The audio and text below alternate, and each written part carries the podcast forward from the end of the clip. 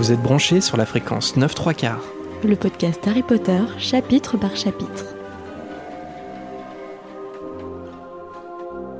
Bonjour à tous et bienvenue dans ce nouvel épisode de fréquence 9 3 quarts.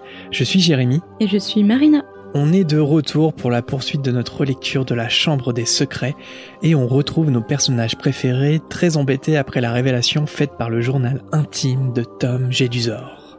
En effet, Harry vient d'apprendre que le coupable d'il y a 50 ans n'était nul autre que leur ami Rubeus Hagrid. Une situation très inconfortable, d'autant plus que le monstre s'apprête à attaquer de nouveau, et cette fois-ci, beaucoup plus proche d'eux. Les péripéties et les retournements de situation sont donc loin d'être terminés dans ce deuxième tome, en espérant qu'on sorte indemne de ce nouveau chapitre pour retrouver vos messages dans la volière en fin d'émission. Il est temps de remettre sa cape d'invisibilité et de partir à l'aventure. Harry Potter et la Chambre des Secrets. Chapitre 14 Cornelius Fudge Harry, Ron et Hermione étaient bien sûr au courant du penchant de Hagrid pour les créatures dangereuses. L'année dernière, pour rappel, il y a eu évidemment Norbert le dragon, ou encore Touffu qu'aucun des trois n'était prêt d'oublier.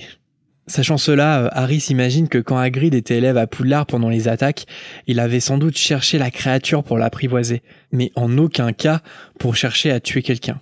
C'était simplement impossible. Même s'il en est convaincu, euh, Harry regrette d'avoir découvert cette révélation dans le journal intime de Gétusor. De leur côté, Ron et Hermione lui font tout le temps répéter ce qu'il a vu euh, jusqu'à la nausée. Hermione suggère que le monstre euh, n'était peut-être même pas du tout celui-là, même si Ron n'est pas convaincu. Ah, si seulement on écoutait plus Hermione dans Harry Potter. Elle a raison, une fois n'est pas coutume. Harry ajoute qu'ils ont toujours su que Hagrid avait été renvoyé. Et après son expulsion, euh, les agressions ont apparemment cessé euh, vu la récompense obtenue euh, par Jedusor. Alors sur YouTube, il y a All Funk qui s'est fait la remarque que c'est bizarre d'avoir laissé la récompense de Jedusor dans la salle des trophées après bah, toutes les horreurs qu'il a commis par la suite. Tu en penses quoi toi personnellement? Je trouve ça assez bizarre aussi. J'aurais le réflexe de les enlever. Mais après, comme tu m'as fait bien remarquer, s'il les avait enlevés, il n'y aurait plus d'histoire. Après, euh, il laisse la trace de jeu du sort dans la, dans la salle des trophées, mais personne ne sait que Voldemort avait cette identité avant de devenir le mage noir, en fait. Ouais. Ouais, ah, mais après, c'est vrai qu'il y en a qui savent, et notamment Dumbledore. Et... Mais est-ce que tout le monde à Poudlard, c'est plutôt la question que je me suis posée, est-ce que tous les professeurs et les anciens camarades de Tom Jedusor savaient que c'était Lord Voldemort Est-ce que tout le monde était au courant de sa transformation, en fait? Pour ceux, par exemple, qui ont connu euh, Tom Jedusor, c'était une personne euh, différente de Lord Voldemort. Ils ont jamais fait le rapprochement, en fait. Ouais, c'est possible. Ouais. Là, je sais pas si on a des infos euh, encyclopédiques là-dessus. Par exemple, ceux qui l'ont côtoyé à Poudlard, est-ce qu'ils ont su après coup que c'était devenu Lord Voldemort? Hmm, C'est une bonne question. Je ne sais pas. Alors après, que les gens aient su ou pas, que l'identité de Tom Jedusor soit connue ou pas, euh, par exemple, à Poudlard, euh, bah, je pense que Dumbledore c'est sûr, euh, je pense que McGonagall, Severus Rogue, il y a plein de gens à Poudlard qui savent que Tom Jedusor est devenu Lord Voldemort. Mhm. Et pour autant, c'est vrai qu'il y a la médaille dans la salle des trophées. Alors après, c'est utile à l'histoire, mais pas tellement en fait. Enfin, c'est juste que ça permet à Ron de faire le lien avec la récompense qu'il a nettoyée pendant sa retenue. Et ça permet aussi à ce moment-là dans du chapitre qu'ils se disent le monstre devait être même celui-là parce qu'il a reçu une récompense et les attaques ont arrêté après. Ça, permet, de, valider en fait ça. Oui, ça permet de compléter le raisonnement. Ouais. Mais après, c'est pas non plus essentiel. Mais c'est une bonne, je trouve que c'était une bonne remarque parce que ce genre de choses, euh, c'est même dans la vie réelle, on peut voir euh, des gens qui obtiennent des récompenses et puis après coup on les enlève. Mhm. Euh, par exemple des sportifs ou des choses comme ça parce que parce que entre guillemets ils ont mal tourné quoi ou alors ou alors leur victoire était pas légitime et là clairement J'espère que après euh, la Chambre des Secrets, après le tome 2, on l'a véritablement enlevé cette récompense parce que Harry va quand même prouver que c'était une supercherie en fait. Donc là, là, ça serait un vrai scandale qu'elle soit restée, euh, qu'elle soit encore en fait aujourd'hui dans la salle des trophées à Poudlard. Ron euh, compare Jedusor à Percy parce que personne ne lui a demandé de dénoncer Hagrid. Hermione lui fait remarquer quand même que le monstre venait de tuer quelqu'un et Harry ajoute que sinon, euh, bah, Jedusor aurait dû retourner dans son orphelinat. Ron euh, se mord les lèvres et il hésite un peu avant de demander à Harry euh, s'il a bien vu Hagrid dans l'allée des embrumes avant la rentrée. Harry répond aussitôt qu'il cherchait un produit contre les limaces. Après un long silence gêné, c'est Hermione qui pose la question fatidique. Est-ce qu'il devrait aller voir Hagrid pour lui parler de tout ça? Ron euh, ne parvient pas trop à imaginer comment aborder la chose avec Hagrid en plaisantant un peu sur la façon de lancer le sujet. Finalement, euh, tous trois décident de ne rien dire à Hagrid, à moins qu'une nouvelle agression ait lieu. Mais dans les jours qui suivent, la voix des incarnés ne se fait plus entendre et chacun d'eux a le petit espoir que tout ça soit terminé. Cela fait quatre mois depuis l'attaque de Justin et Nick. S'est lassé de ses chansons grossières sur Harry et Ernie Macmillan s'est même montré agréable avec Harry pendant un cours de botanique. D'ailleurs, au mois de mars, les Mondragons ont organisé une fête dans la serre numéro 3 ce qui les approche petit à petit de la maturité et donc de la future guérison des victimes pétrifiées, comme le précise le professeur Chourave. Et donc de leur mort prochaine. Oui, c'est ça. Alors, euh, je l'ai pas indiqué là, mais euh, le professeur Chourave précise que quand elles seront euh, assez matures pour se rendre rendez-vous les unes aux autres dans leur peau, euh, c'est là où elles vont atteindre la maturité et c'est là où elles vont pouvoir guérir les, mm. les élèves. Donc entre guillemets, enfin sous, sous-entendu, une fois qu'elles seront un peu libres de leurs gestes, une fois qu'elles sont vraiment euh, libres, ouais voilà, mm. et eh ben on va les tuer. c'est ça. C'est les vacances de Pâques et les élèves de deuxième année doivent bientôt choisir les matières qu'ils souhaitent étudier l'année prochaine. Bien entendu, euh, Hermione prend le sujet extrêmement au sérieux. Harry, de son côté, ne souhaite qu'une chose, abandonner les cours de potions. Mais malheureusement, comme le précise Ron, cela fait partie des matières fondamentales qui restent obligatoires. Alors est-ce qu'on parle à nouveau de la grammaire ou de l'orthographe qui devraient elles aussi être des matières fondamentales à Poudlard? Ils n'ont jamais de, cours d'anglais euh, pour améliorer leur langage, euh, leur culture par rapport à leur langue. C'est assez étrange quand même je trouve que ça manque vraiment. Alors après, je vois pourquoi c'est pas présent, parce que sinon ça fait pas rêver les enfants, hein, clairement. Donc il faut, il faut, il faut de la magie, tu vois. Et avoir des cours d'anglais, euh, c'est pas magique, mais euh, pour la crédibilité quand même. Je veux dire, ils arrêtent pas de gratter sur des parchemins. Enfin, finalement, ils, ils, suivent leurs cours comme des moldus. Mais oui. Et franchement, à 11 ans, à 11 ans, t'as pas une super orthographe, t'as pas une super grammaire, tu sais pas très bien écrire. Donc euh, c'est essentiel à cet âge-là. Si tu devais, euh, toi, euh, là, t'es dans la salle commune de Gryffondor, t'es en deuxième année et tu dois choisir tes matières, mais je, sais pas, il faut que t'en choisisses qu'une seule. Une matière qui est enseignée à Poulard, ça serait laquelle? Mmh, Moi, c'est les cours de sortilège. Ça me ah. fait rêver et apprendre différentes formules, les gestes à, à, faire sur la baguette pour pour que le sortilège soit jeté. Je, je trouve ça, enfin c'est vraiment la magie pure de Poudlard en fait potion, bof. Ouais, bof. C'est une histoire de la magie, non. Euh, il y a de l'arithmancie mm. Non. Et divination, encore moins. Et toi? Et botanique non plus. J'aime pas le jardinage. ouais, je pense, je penche plus pour sortilège parce que je pense que c'est le cours le plus intéressant mm. et plus important quand t'es sorcier.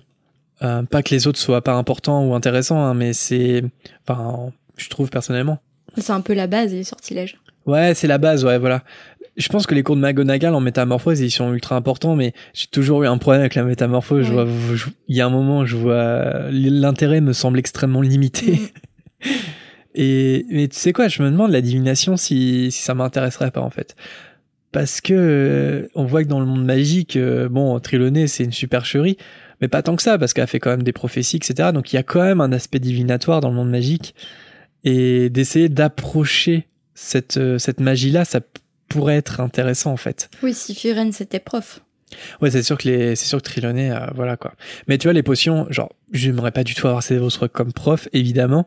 Et en même temps, avec un autre prof, je pense que les potions, ça me plairait pas non, plus. Non plus. Surtout, c'est un peu euh, les, les, ingrédients utilisés, c'est, c'est particulier. Faut broyer du scarabée, quoi. Ouais, c'est ça. Ron, lui, euh, il dit que s'il pouvait, il laisserait tomber les cours de défense contre les forces du mal. Hermione est choquée d'entendre ça, mais Ron lui rétorque qu'il en a assez de Lockhart et que la seule chose qu'il a appris depuis le début de l'année, c'est de ne pas libérer des lutins en cage. Neville, de son côté, euh, a reçu plein de lettres de sa famille pour lui donner toutes sortes de conseils. Ce qui ne l'aide pas plus, euh, si bien qu'il demande l'avis de tout le monde autour de lui. Il n'est pas le seul à être perdu, Dean Thomas commence même à choisir ses matières au hasard avec sa baguette magique. Hermione, quant à elle, se prend beaucoup moins la tête et elle choisit absolument toutes les matières. Petite préparation paiement pour le tome 3, comme quoi euh, tout est prévu d'avance par J.K. Rowling. Tout, bien sûr. Bah regarde là par exemple, je, le retourneur de temps, c'est sûr qu'elle le sait parce que déjà dans le 2, elle prend toutes ces matières. Oui, mais elle pensait déjà peut-être à l'écriture du 3. Ouais. Le 3 qui est le tome suivant. mais elle n'a Ouais. pas non plus pensé jusqu'aux reliques de la mort, etc. Enfin, c'est mon avis. Ce n'est pas le mien. Elle a pu penser à des petites... euh, je pense qu'elle a pu mettre des petites notes, ça serait bien de faire ça, d'avoir des idées par-ci, par-là. Mais jusqu'à la théorie où elle avait vraiment pensé aux Horcruxes, Oh, précisément, c'est pas une théorie, c'est c'est sûr que oui. je sais pas. Aussi développée, peut-être qu'elle avait une vague idée de ce que seraient les Horcruxes, mais toute leur histoire, j'ai un doute. Moi, je suis persuadé, mais enfin, si j'ai tort, pardon, mais je suis persuadé que le journal intime de Gédusor, dès qu'il apparaît dans la chambre des secrets, euh, elle l'introduit comme un Horcrux en fait. Et les sept Horcrux, elle les connaît déjà. Mais Je pense qu'elle connaissait les sept? oh ouais, ouais ouais, elle les connaît. Alors après, elle avait pas écrit dessus ni rien, mais elle les connaît. Elle faisait plein de tableaux. euh, de, de schémas, etc. Elle a passé un temps fou à préparer l'histoire avant de, avant de poser le stylo et de commencer à écrire. Donc, euh, oui, et puis même si c'était pas dans des tableaux, dans des brouillons, c'était dans sa tête, c'est sûr. Donc tu penses qu'elle avait prévu sept Horcruxes, sept, euh, sept livres Harry Potter? Ouais. Je pense que, enfin, tu vois, par exemple, sur le chiffre 7, c'est tellement présent dans les Harry Potter que c'est peu, ça peut pas être un hasard. Donc, euh, tout est lié, en fait, tu vois ce que je veux dire? Mhm. Après, euh, de là, euh, je veux dire, les histoires secondaires, euh, comment l'histoire se développe, etc. Non, ça, euh, ça participe, ça a participé à l'écriture de chaque tome. Mais euh, les fondamentales, tout était prévu d'avance. Enfin, moi, je pense. D'accord. Bon, évidemment, Harry, euh, lui, il n'a pas reçu de conseils de la part des Dursley, comme Neville avec sa famille. Par contre, Percy ne se prive pas de lui en donner plein, en lui affirmant que l'essentiel, c'est de déterminer ses choix en fonction de ses points forts. Sauf que bah, la seule discipline dans laquelle Harry euh, est vraiment doué, c'est le Quidditch. Par conséquent, euh, il décide de prendre les mêmes matières que Ron, comme ça, en cas de difficulté, il était sûr d'avoir un ami pour l'aider. Et ça, c'est beau. Le prochain match de Quidditch contre les Poufsouffles avance d'ailleurs à grands pas, ce qui amène Dubois à organiser des séances d'entraînement tous les soirs. La veille du match, en rentrant de sa dernière séance, Harry tombe sur Neville en haut des marches du dortoir. Il est apeuré et il lui dit qu'il ne sait pas qui a fait ça. Harry comprend de quoi il parle quand Neville pousse la porte du dortoir. La valise de Harry a été vidée, sa cape déchirée, ses draps arrachés et les tiroirs de sa commode retournés sur son matelas. Avec l'aide de Neville, il commence à rassembler ses affaires. Au bout d'un moment, euh, Ron, Dimus et Simus rentrent dans le dortoir en même temps et ils sont tous aussi stupéfaits par ce qui vient de se passer. Ron, euh, il dit que la personne qui a fait ça devait chercher quelque chose de précis.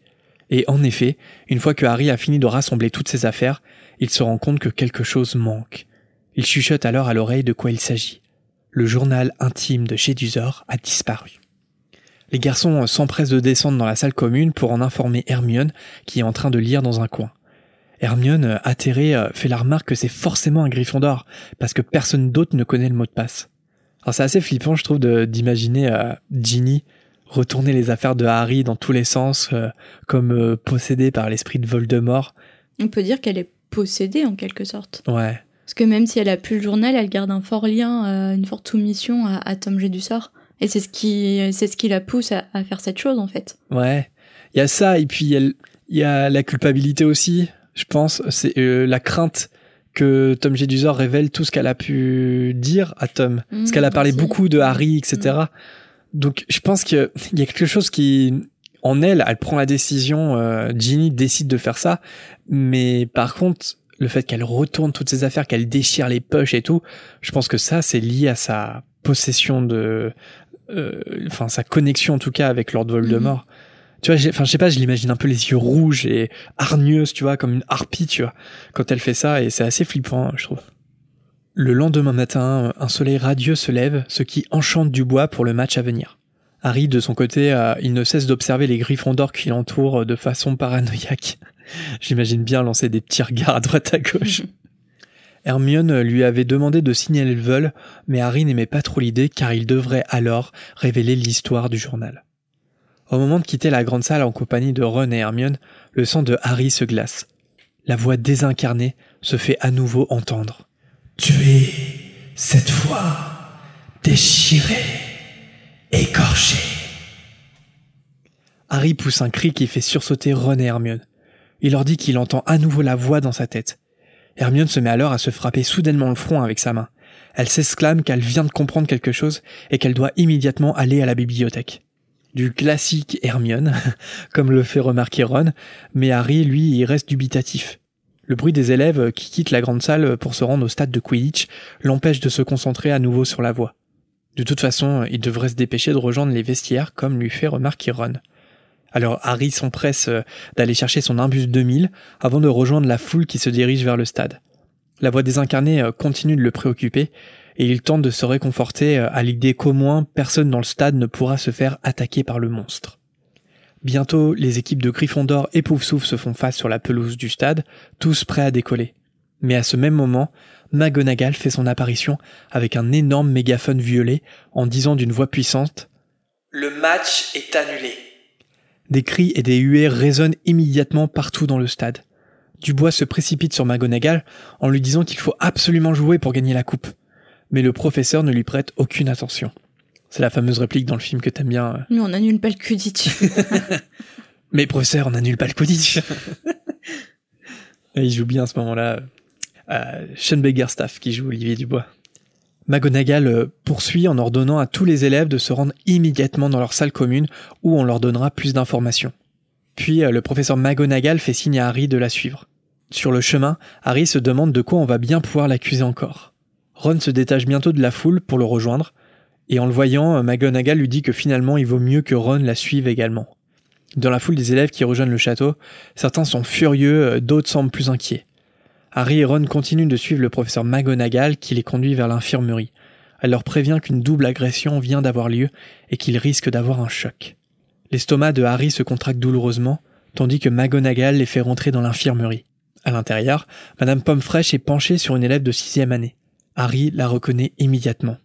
C'est l'élève de Serdaigle à qui ils avaient demandé où se trouvait la salle commune de Serpentard quand Ron et lui étaient transformés en crabe et goyle mais comme l'avait précisé McGonagall un peu plus tôt, il s'agissait à nouveau d'une double attaque.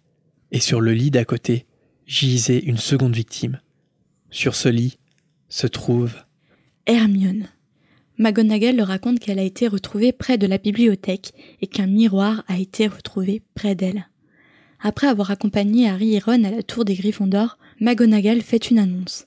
À partir d'aujourd'hui, un couvre-feu va être imposé aux élèves plus personne hors des dortoirs à partir de 18 heures.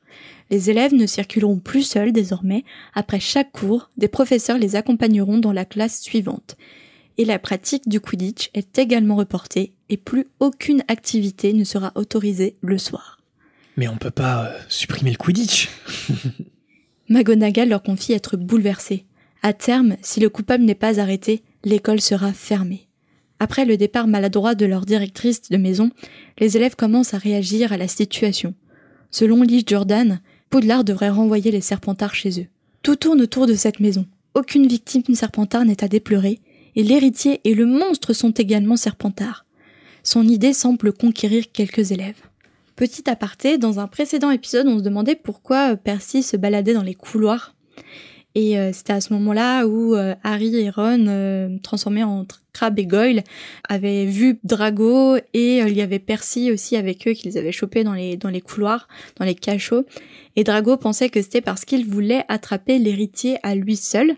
Mais un auditeur a suggéré que Percy traînait souvent dans les couloirs pour voir sa petite amie, Pénélope Dauclair, Pénélope qui fait partie des nouvelles victimes de l'héritier, ce qui a prouvé également au malheureux Percy que même les préfets peuvent être des cibles. Et d'ailleurs, ça coïncide parce qu'en fait, euh, juste avant de voir Percy dans les cachots, c'est justement à Pénélope Dauclair qu'ils ont demandé euh, le, chemin. Et elle revenait peut-être des cachots. Enfin, elle revenait des cachots. Donc en fait, ils avaient peut-être un petit date secret aussi avec euh, Pénélope à ce moment-là. Mais je me demande même si c'est pas si c'est pas dit à la fin que. Enfin, c'est sûr qu'on sait à la fin. J'ai un souvenir de ça, oui on, sait que Percy et Pénélope de Claire euh, sont ensemble, Mais est-ce que c'est précisé à la fin qu'ils se donnaient rendez-vous dans les cachots, euh, dans un coin sombre euh, Ça, je ne sais plus. Mais du euh, coup, ça concorde. ouais, ça concorde. Après, est-ce que pour autant, euh, est-ce que pour autant, c'est Percy traîne pas aussi dans les couloirs pour chercher l'héritier à lui tout seul? Il y a Peut-être un des deux aussi, je pense. Alors que Percy, lui, pensait à sa pauvre Pénélope d'Auclair, mais Harry, lui, de son côté, ne peut pas s'empêcher de penser à Hermione, étendue sur son lit à l'infirmerie. Et en ce moment même, il a pu comprendre ce qu'a ressenti Tom Jeu du sort en dénonçant Hagrid, car si Poudlard ferme, il serait condamné à vivre chez Dursley. Il décide alors de parler à Hagrid, Hagrid qui, selon Jeu du sort, a ouvert la chambre il y a 50 ans. Et pour braver le couvre-feu, rien de tel que l'aide d'une bonne vieille cape d'invisibilité. Or, le narrateur dit que Harry n'avait hérité que d'une seule chose de son père, et je dis que c'est faux.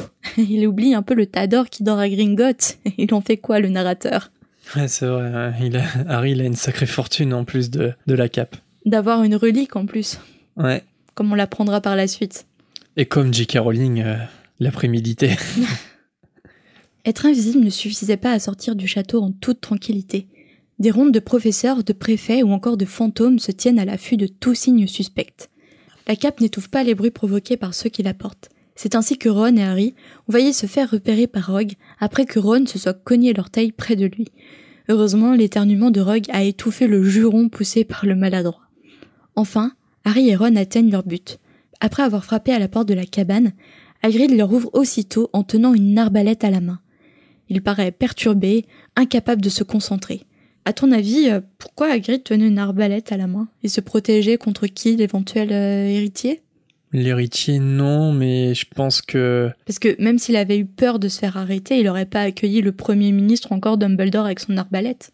Je pense qu'il il sait que après la, la double agression qui vient d'avoir lieu, on, il va, on, on va se jeter sur lui, surtout que euh, Hermione était proche de lui. Donc il s'attend à ce qu'on, à ce qu'on vienne le chercher. Après, euh, il vise pas euh, Dumbledore ou même Cornelius Fudge, mais je pense que si Lucius Malfoy était arrivé avant tous les autres, je pense qu'il aurait eu le droit à la petite arbalète. je me demande même s'il le fait pas en prévision du, de, de Lucius Malfoy. Mais peut-être tant mieux pour euh, eux deux de Dumbledore et Cornelius Fudge arrivent avant, quoi. Alors qu'il s'apprête à leur servir du cake pour accompagner leur eau bouillante, Hagrid était tellement perturbé qu'il a oublié de leur verser et de leur donner du thé euh, pour accompagner cette eau bouillante. Un nouveau coup frappe à la porte. Après avoir bien vérifié que Harry et Ron se sont bien cachés sous la cape, Hagrid ouvre la porte. Le visiteur est Albus Dumbledore, qui entre accompagné d'un petit homme à l'air anxieux. Ron chuchote à Harry que c'est le patron de son père, Cornelius Fudge, le ministre de la magie. Fudge annonce alors à, à Hagrid que le ministère doit agir. Les choses sont allées beaucoup trop loin. Il y a eu quatre agressions d'enfants déjà. Devant le regard implorant de Hagrid, Dumbledore dit au Premier ministre que Hagrid a son entière confiance et que l'éloigner de l'école ne servira à rien. Mais selon le Premier ministre, ses antécédents ne jouent pas en sa faveur. En plus, les membres du conseil d'administration se sont consultés et les yeux sont rivés sur lui. Il doit emmener Hagrid. Tremblant, Hagrid demande à Fudge où est-ce qu'il compte l'emmener. Tout en évitant son regard, le Premier ministre lui dit que ce n'est pas une punition, c'est juste une précaution. Et si le coupable est retrouvé, ils libéreront Hagrid avec toutes leurs excuses. J'ai trouvé cette scène effroyable. C'est juste un principe de précaution. On enferme un innocent présumé, parce que là, pour le coup, c'est pas parce que c'est un coupable présumé, c'est un innocent présumé, euh, Hagrid. Et, et c'est juste en fait pour euh, pour que Fudge garde la face et garde son poste de premier ministre et qu'il ne soit pas acculé euh, par euh, les sorciers ou bien les conseils d'administration. Ouais, c'est ça, c'est que c'est une double précaution. Une, une précaution d'abord si jamais Hagrid est, est bien le coupable. Sur un coup de chance. Et puis une précaution aussi pour sauver la face du, du ministère et de lui, du ministre de la magie, quoi. Mais il y, a une- il y a une constante parce que Rufus Scrimgeour aura exactement la même tactique avec Harry en fait. Euh, C'est-à-dire qu'il il veut, euh, il veut que Harry rejoigne le camp du ministère, mais euh, pas pour collaborer, pas pour travailler ensemble. Il il s'en fiche limite, surtout Harry. Mais ce qu'il veut, c'est être vu auprès de Harry Potter d'être vu auprès du survivant. Et en fait, beaucoup de choses dans, dans la politique, dans Harry Potter et dans la vraie vie est affaire de, de communication et d'apparence, quoi. Parce que en vérité, euh, Fudge, il agit pas du tout. Il fait absolument rien. Il est complètement Non. démuni. D'ailleurs, il va le dire tout à l'heure à, euh, quand, quand Malfoy va arriver avec l'ordre d'expulsion. Il va dire mais non, il faut pas, faut pas expulser Dumbledore, euh, sinon euh, c'est la fin. Donc c'est un aveu d'échec de sa part, c'est-à-dire que euh, il, il s'en remet complètement à Dumbledore. Donc oui, euh, c'est la, la politique dans, dans Harry Potter. Il y a, il y a plein de choses à en dire et et les ministres euh, sont assez incompétents. En tout cas, ils brillent par leur incompétence. Bah, les politiques sont assez incompétents. euh, les journalistes aussi n'ont pas bonne presse auprès de J.K. Rowling. donc on voit bien l'image qu'elle a de la politique et du journalisme. Ouais, c'est vrai que ça, ça tabasse pas mal d'un côté comme de l'autre. Ah ouais. Je pense qu'elle fait passer des petits messages. Avant que Fudge n'ait le temps de répondre à Hagrid, qui lui demande dans un rugissement s'il ne comptait quand même pas l'emmener à Azkaban, de nouveaux coups à la porte font entendre. C'est grosse soirée euh, dans la cabane d'Hagrid, là. C'est un projet X. Cette fois-ci, c'est Dumbledore qui va ouvrir au nouveau visiteur, qui n'est autre que Lucius Malfoy, qui affiche un sourire froid et glacial en constatant la présence de Cornelius. Furieux, Hagrid lui demande ce qu'il fait là et lui intime de sortir de sa maison. Lucius raconte qu'il cherchait Dumbledore et qu'on lui a indiqué qu'il était ici, non sans jeter un regard de dédain sur la cabane d'Hagrid. Dumbledore, sur un ton poli, lui demande alors pourquoi il voulait le voir. Malfoy lui présente un ordre de suspension accompagné des douze signatures réglementaires. Le conseil d'administration de l'école a en effet estimé qu'il n'est plus à la hauteur de la situation. Il précise qu'à ce rythme, il n'y aura plus d'enfants de Moldu à Poudlard et qu'il s'agirait d'une énorme perte. Et à ce moment-là, on le croit tout à fait.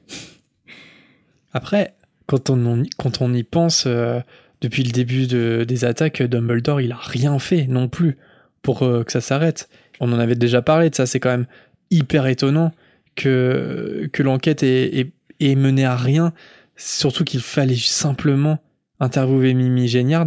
Les enfants vont réussir à le faire, alors que eux, euh, ils, ont, ils ont même besoin de faire la connexion entre Mimi Géniard et la Chambre des Secrets, alors que Dumbledore, il sait que c'est la victime de, du basilic. Oui, mais Dumbledore s'en est remis à Harry comme d'habitude. Ouais, ouais, ça, ça donne cette impression-là, Comme que d'habitude. non, non, mais c'est Harry qui va s'en charger. c'est lui qui a besoin de savoir, mais pff, il peut pas anticiper le fait que c'est lié au journal intime et le journal intime c'est lié à Voldemort. Ça, il anticipe pas du tout. Donc, euh, ouais. En même temps, euh, en même temps, Dumbledore. euh, je, je dis pas que Lucius a raison, hein, mais il a raison sans, sans, la- sans avoir raison, en fait. C'est-à-dire que Dumbledore, c'est vrai qu'il a rien fait. Enfin, qui, en tout cas, euh, s'il a fait des choses, ça a rien donné, quoi, pour le moment. Ah, Mais en même temps, il est pas coupable non plus. Non. Non, non, non, mais ça se demandait, est-ce que est-ce qu'il a cherché l'entrée de la chambre des secrets, euh, Dumbledore oui, ou mais pas mettre quelqu'un, enfin, si Dumbledore n'y arrive pas, personne n'y arrivera en fait. Bah la aussi. C'est- c'est- oui, mais Harry Potter. Ouais. Je veux dire, tu mets euh, genre Rogue comme directeur d'école. Ouais, ouais. Les choses ne vont pas changer. C'est juste une bonne excuse pour Lucius euh, d'évincer enfin Dumbledore. Ça faisait des années qu'il attendait ça. Ouais, ouais. Mais c'est vrai que c'est c'est toujours un petit, un- une petite parenthèse dans l'histoire. On se dit, euh, est-ce que Dumbledore est, est déjà allé voir Mimi Géniard et a déjà eu une discussion avec elle sur les co- circonstances de sa mort Et est-ce que si s'il a déjà eu cette discussion, est-ce qu'il avait vraiment pas moyen de trouver l'entrée? Alors après, je veux dire, c'est un oubli de d'histoire. En tout cas, c'est un- une chose, euh, une parenthèse, comme je dis, parce que euh, forcément, il faut qu'il y ait la parenthèse pour que l'histoire fonctionne. Donc euh, Oui, voilà. c'est nécessaire.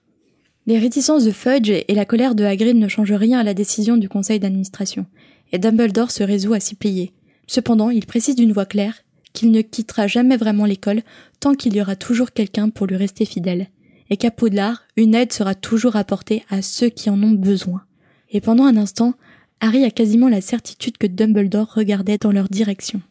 Alors que tout le monde sort de la cabane, Hagrid, après avoir pris une profonde inspiration, déclare que si quelqu'un voulait découvrir quelque chose, il lui suffirait de suivre les araignées. Elles leur indiqueront le bon chemin. Fudge est stupéfait devant Hagrid. Et j'imagine Fudge euh, regarder Hagrid qui parle dans le vide, euh, donner des indices, une énigme, euh, ça doit être un peu euh, bizarre comme situation. Il se dit pas, est-ce qu'il parle pas à quelqu'un qui sera invisible? Bah surtout qu'ils sont pas très ils sont pas très observateurs parce que normalement il y a trois tasses de thé, euh, il y a il y a du cake, donc normalement s'ils avaient bien regardé, ils voyaient bien que que Hagrid avait des visiteurs. La question que je me pose, c'est est-ce que Dumbledore, il voit dès le départ qu'il y a Harry et Ron Ou est-ce que, comme tu le décris, euh, il y a un moment, il voit les trois tasses et puis il fait un sortilège pour essayer de détecter qui était là avant et c'est à ce moment-là qu'il voit Harry et Ron? Même pas besoin de sortilège. Je pense que Dumbledore, il est assez intelligent pour euh, pour supposer que c'est Harry et Ron euh, qui euh, qui est attablé euh, précédemment avec Ouais. Hagrid. Mhm. Et il a peut-être une sorte d'instinct de, de voir où est où est caché Harry et Ron. Mhm. Hagrid ajoute également d'une voix forte qu'il faudra que quelqu'un pense à donner à manger à Croque-Dur. Pauvre petit Croque-Dur. Et d'ailleurs, Croque-Dur, ça m'a perturbé parce que je lis pas les écrits après euh, sur Pottermore, etc. Mais j'ai fini de relire la saga. Et euh, en fait, dans la saga, on parle pas du sort de Hagrid, de Croque-Dur euh, après la bataille de Poudlard. Mhm. C'est assez perturbant. En fait, il parle quasiment de, de personne, en fait, On après en- la bataille de Poudlard. après le, le live apéro qu'on qu'on a fait, euh, on va encore m'accuser de, de me mettre la corde au cou. Mais je pense que Hagrid, il, il est décédé aujourd'hui. C'est, il peut, certes, c'est un demi-géant, mais il est très très vieux, Hagrid. La preuve, hein, c'est qu'il était à Poudlard en même temps que Voldemort. hein. Non, mais il a survécu à la bataille de Poudlard. Ouais, par contre, il a survécu. Mais Croque-Dur. Est-ce que Mais 19 Croque-Dur. ans plus tard, il était encore en vie? Bah, Croque-Dur, non. Maintenant, mais Croque-Dur, après la bataille de Poudlard, est-ce qu'il a survécu ou pas? Ah ouais, oh, je pense que oui, non Bah, j'espère. J'espère. Après que la porte se soit refermée sur les visiteurs et Hagrid, Ron enlève la cape d'invisibilité. Selon lui, l'école ferait bien de fermer après le départ de Dumbledore, parce que sans lui, il y aura une agression par jour. Croque-Dur se met alors à gémir en grattant à la porte.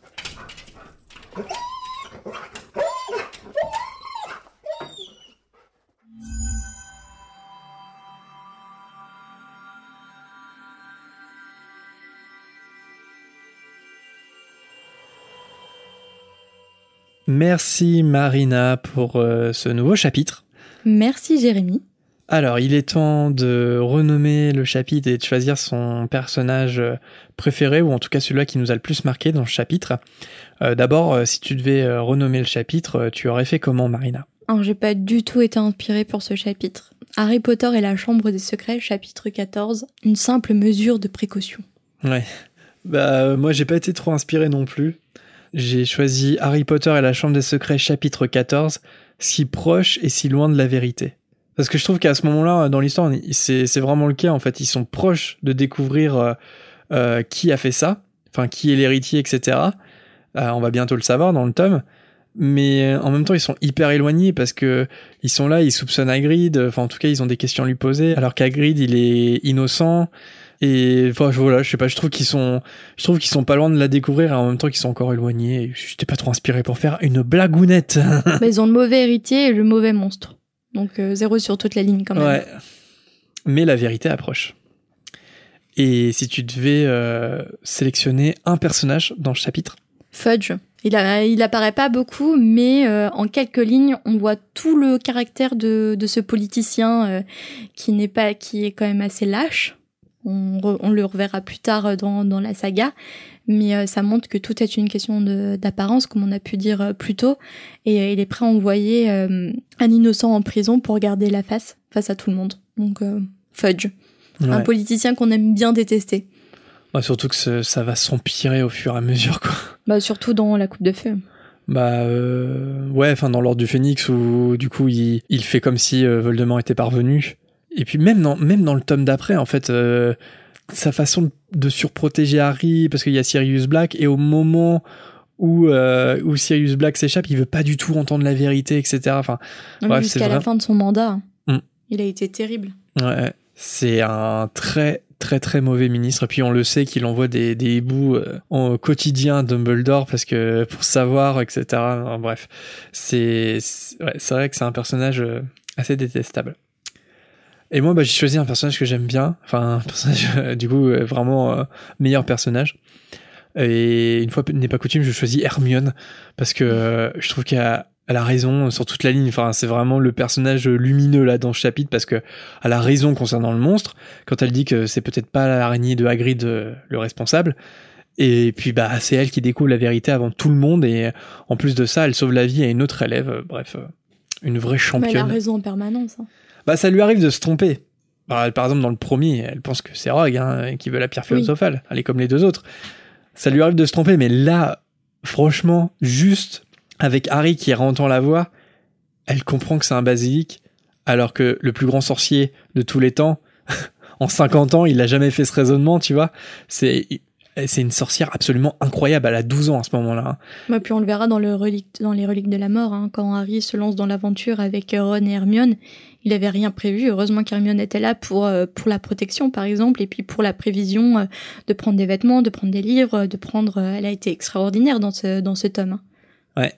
Je pense qu'ils auraient pas fait long feu sans elle. Non, je crois pas. Et on passe tout de suite à la volière avec vos hiboux.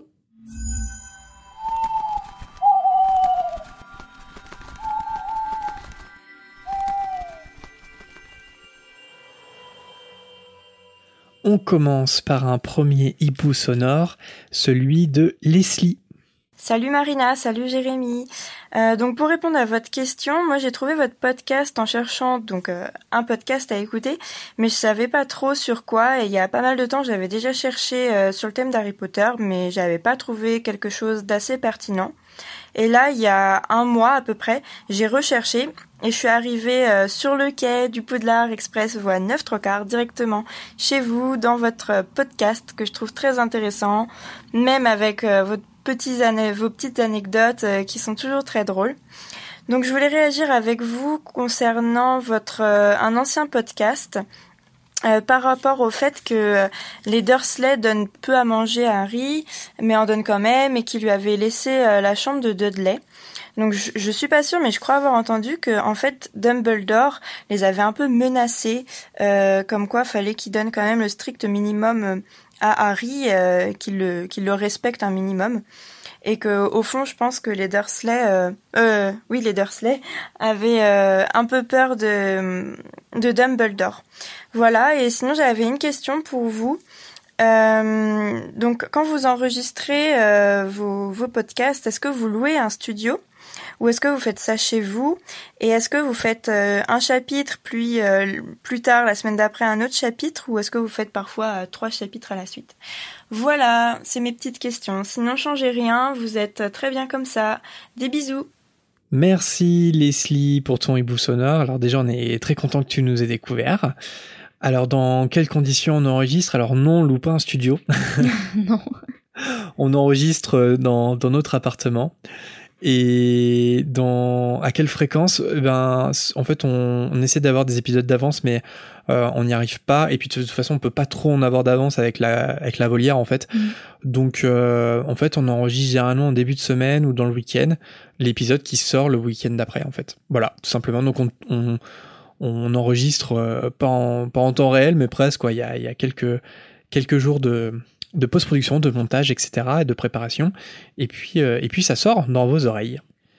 Et sinon, euh, concernant Dumbledore et, les Dursley, alors quelles sont les réelles conditions imposées par Dumbledore? En gros, qu'est-ce que dit Dumbledore dans sa lettre hein, aux Dursley? C'est vrai que ça a toujours été euh, une question que je me suis posée. C'est toujours une lettre que j'aurais aimé, que j'aurais bien aimé lire. Enfin, j'ai- j'aimerais bien que J.K. la publie, par exemple. Je trouverais ça intéressant. Euh, parce que euh, il- effectivement les Dursley ils ont peur de Dumbledore alors après ils ont peur de tous les sorciers hein. mais il a forcément euh, donné euh, des conditions Ils ont peur Dumbledore. de Dumbledore, mais ça n'empêche pas de garder Harry pendant 11 ans dans un placard sous l'escalier. ouais et ça n'empêche pas euh, Pétunia laisser euh, Vernon euh, dans l'ordre du Phénix euh, lui dire euh, dégage dehors alors qu'elle sait très bien que en tout cas elle hein, c'est sûr Mm. parce que c'est surtout lié à elle qu'elle peut pas laisser euh, Harry euh, partir c'est et ça c'est quelque chose qui qui lui a qui lui a dit parce que quand il envoie la beuglante souviens-toi de ma dernière c'est de ma dernière lettre et, et de justement de cette lettre en particulier forcément Dumbledore il a il, demande à aux Dursley de bien s'occuper d'Harry mais très clairement euh, ils sont assez vils et méchants pour euh, oublier assez rapidement euh, les, les promesses qu'ils font à Dumbledore en acceptant Harry Et nous passons au hibou sonore de Corentin. Bonjour. Alors j'ai une autre question à vous poser du coup, vu que vous avez déjà répondu à ma question dans un autre épisode, dans un ancien épisode. Euh, c'est concernant la chambre des secrets. Pourquoi personne ne l'a jamais trouvée? Je trouve ça bizarre étant donné que ils avaient juste de- à demander à un fantôme de faire le tour de Poudlard, que ça soit de passer entre les murs ou euh, passer à travers les planchers, etc. Et il l'aurait trouvé. Je trouve ça bizarre. Voilà. Merci Corentin pour ton hibou. Euh, alors euh, déjà, pourquoi aucun élève ou professeur ou autre n'ont jamais trouvé la chambre des secrets? C'est aussi qu'il faut avoir la faculté de, parler euh, fourche langue en fait pour entrer dans la chambre des secrets. Donc une capacité que très peu de, de personnes a. Et puis pour la question des fantômes, est-ce que les fantômes ont une réelle volonté de, de fouiner entre guillemets à travers le château ou est-ce qu'ils errent dans est-ce qu'ils ont un itinéraire tout tracé? Enfin, j'ai, en fait, j'imagine mal les fantômes euh, chercher quelque chose à Poudlard. Ils sont juste dans leur monotonie de, de fantômes, en fait, et euh, je vois mal aller dans un sous-sol ou aller chercher dans les tuyaux les canalisations de Poudlard pour éventuellement trouver la chambre des secrets. Je pense que les légendes, c'est un peu euh, au-dessus d'eux. Ouais, on va dire ça, quoi. pour euh, mais de toute façon il, faut il, faut pas que des personnages euh, découvrent la, la chambre des secrets. Et effectivement les fantômes ouais ça ouais, ça fonctionne bien. Après on sait quand même enfin j'ai l'impression que Mimi Géniard c'est quand même une petite fouineuse quoi. Donc euh, et elle se balade dans les tuyauteries et tout. C'est vrai que c'est Mimi Géniard n'aurait très bien pu tomber sur la chambre des secrets. Et je pense que en ayant cette information là je fouineuse comme elle est est-ce que tu vois, ça pourrait être possible quand même. Mais euh... après, c'est quand même pas mal dans les profondeurs de, du château. Hein. Il faut vouloir hein, pour tomber sur la chambre des secrets. Ouais, c'est vrai. Alors après, Mimi Génard s'est dit quand même que euh, elle passe dans les toilettes, elle va dans la plomberie, et elle finit dans le lac. donc, euh, donc ils peuvent sortir du château aussi, quoi. Mais euh, comme on a dit dans cet épisode et puis dans les dans les précédents, c'est que de toute façon, il faut pas que la chambre des secrets soit découverte avant que Harry la découvre. Et je pense que c'est c'est ça la seule et réelle raison parce que par exemple euh, moi je trouve que Dumbledore ça tient pas trop. C'est vrai que si on y réfléchit trop euh, bah c'est presque de l'incohérence que Dumbledore ait jamais euh, ait jamais trouvé la chambre des secrets voilà. Donc donc pourquoi personne ne l'a jamais trouvé? Parce qu'il fallait que personne ne la trouve. On a besoin de l'histoire. Voilà. Nous passons au hibou de Flavie Salut la fréquence, je m'appelle Flavie et j'ai 13 ans, et mon frère Timothée a 10 ans. On adore votre podcast, mon frère et moi on se posait des questions sur les animagus. Timothée se demandait si les loups-garous peuvent être des animagus, et moi je voulais savoir si on pouvait choisir l'animal en lequel on se transforme. Je ne pense pas parce que je ne vois pas comment on pourrait se transformer volontairement en rat, comme que de verre, c'est trop nul. Voilà, on espère que vous pourrez nous répondre, surtout continuez comme ça et vous êtes géniaux. Merci beaucoup Flavie pour ton hibou.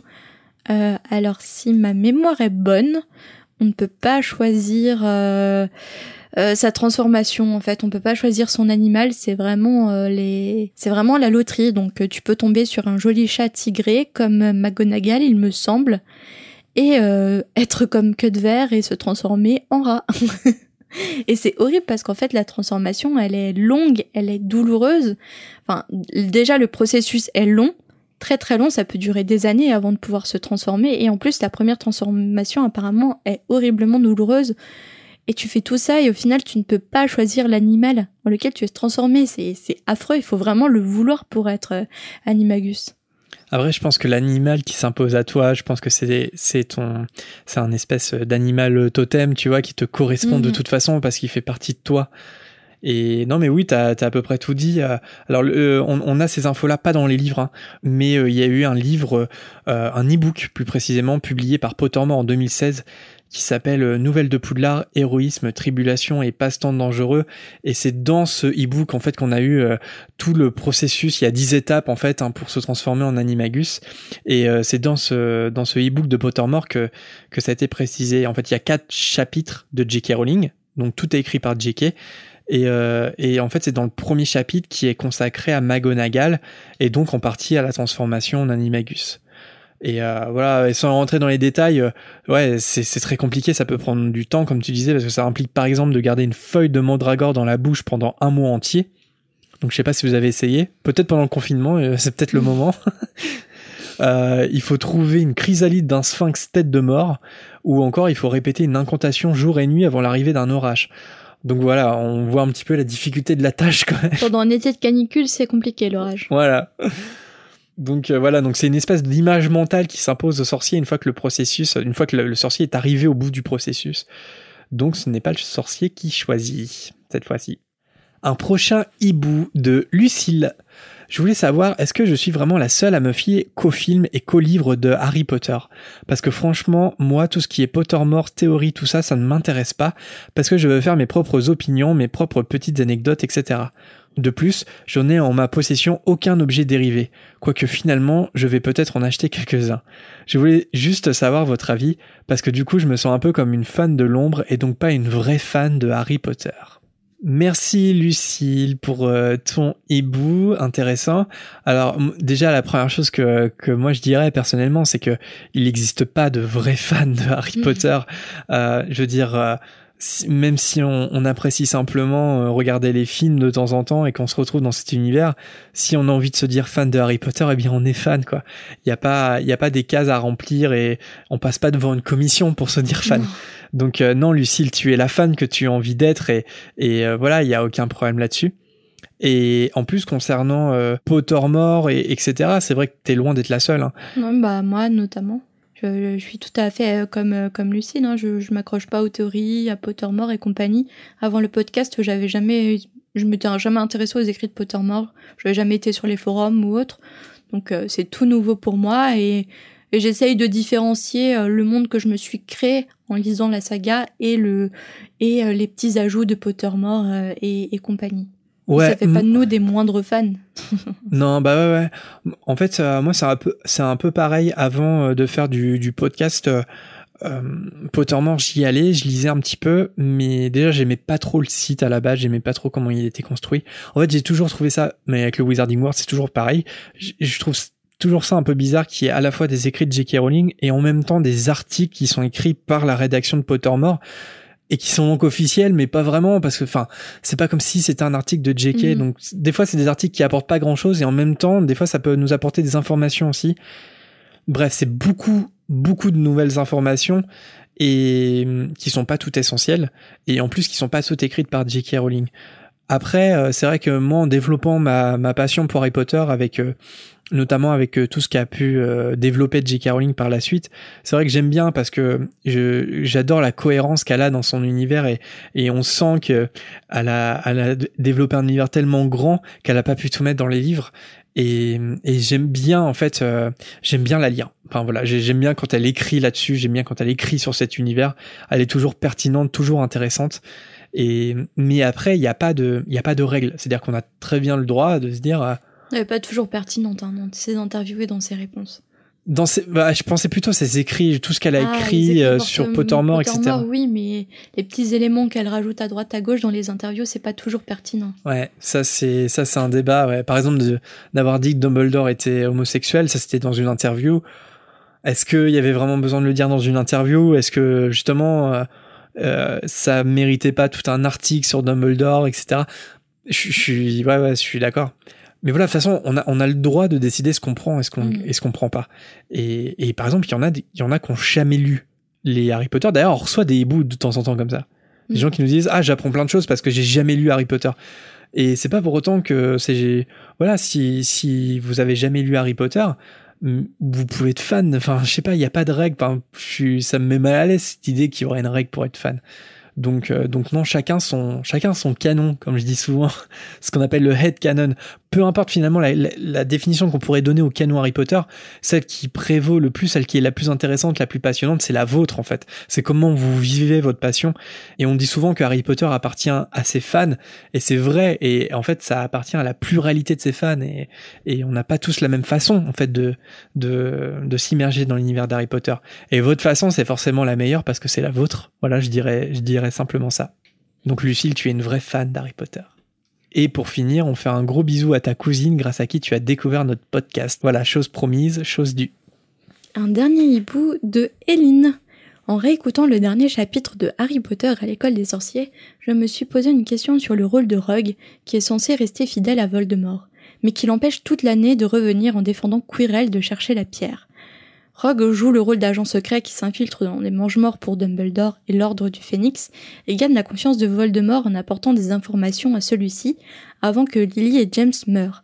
Mais n'aurait-il pas intérêt à lui ouvrir le chemin vers la pierre? Voldemort ne pense-t-il pas que Rogue est du côté de Dumbledore et cherche à retarder son retour? Je trouve la situation un peu étrange et j'espère que vous aurez une réponse. Euh, Alors, si j'ai bien compris, tu te demandes pourquoi, pourquoi Rogue empêche Quirrell d'accéder à la pierre? Euh, alors déjà, si mes souvenirs sont encore bons, c'est Dumbledore qui dit à Rogue euh, de garder un œil sur Quirrell, mais euh, je pense que Rogue n'avait pas conscience que Voldemort était dans la tête de Quirrell. Il n'avait pas conscience que Quirrell agissait sur les ordres de Voldemort. C'est surtout ça en fait. Il n'avait pas conscience que en aidant Quirrell, il aurait pu aider Voldemort. Donc je pense qu'il a suivi les ordres de Dumbledore sans se douter qu'en fait son ancien maître était dans le accroché au corps de Quirrell tout simplement. Là pour le coup, c'était pas l'agent double en fait, c'était l'agent de Dumbledore qui agissait. Ouais, complètement. C'est ce qu'il raconte euh, à Bellatrix et Narcissa. il revient là-dessus et, il explique que euh, son regret, c'est qu'à ce moment-là, Voldemort lui faisait pas confiance. Euh, c'est-à-dire que Voldemort qui se trouvait derrière la tête de, de Quirrell, de Quirrell il se méfiait de Rogue parce qu'il était professeur à Poudlard et qu'il était aux côtés de Dumbledore. Mais, euh, mais il a raconté euh, une fois son une fois que Voldemort euh, est revenu avec un corps, Rogue a raconté à Voldemort que effectivement il pensait que que Quirrell était juste un opportuniste et quelqu'un qui voulait la pierre qui voulait voler la pierre pardon pour lui et pas pour Lord Voldemort et si ici il s'était douté une seule seconde que c'était le cas, il l'aurait aidé Voldemort à, à, gagner la, la pierre philosophale. Donc, euh, donc voilà. Est-ce que c'est vrai? Est-ce que c'est faux? Bah, en tout cas, euh, Lord Voldemort, il a, il a cru Rogue, et donc euh, c'est pour ça qu'il il lui fait entièrement confiance euh, après son retour. Mais voilà, en tout cas, c'est, les, c'est les raisons que donne Rogue, et je pense qu'il a raison parce que je pense pas, je pense pas qu'il sache que que que Quirrell est, un, partisan de Voldemort. Ouais. Donc, Eline, on n'hésite pas à, rejeter un œil sur le début du Prince de sang mêlé. Euh, Severus Rogue donne euh, toutes ses précieuses réponses. Et voilà pour la volière de cet épisode. Comme chaque semaine, on remercie tous ceux qui nous ont contactés par Hibou depuis le dernier épisode.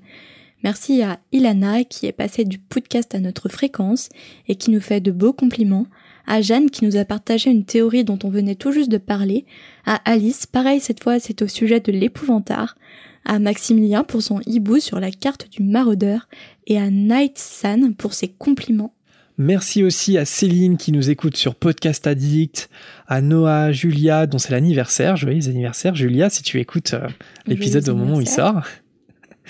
Euh, merci à Roxane qui a rebondi sur le couple Neville et Luna, à Clément, à Nelly qui nous écoute en faisant sa couture, à Laura, cette fois c'était un message sur euh, Guy Fawkes, et enfin merci à Julien pour son hibou concernant la pierre philosophale. Si vous êtes à l'aise avec l'anglais, on vous conseille également le conte publié gratuitement par J.K. Rowling et qui s'intitule The Icabog. Ça a été une grosse surprise d'apprendre ça cette semaine. C'est un conte que J.K. a écrit il y a plus de 10 ans et avec le confinement, elle a décidé de le retoucher un peu et de le publier librement sur un site internet au rythme de un ou plusieurs chapitres par jour.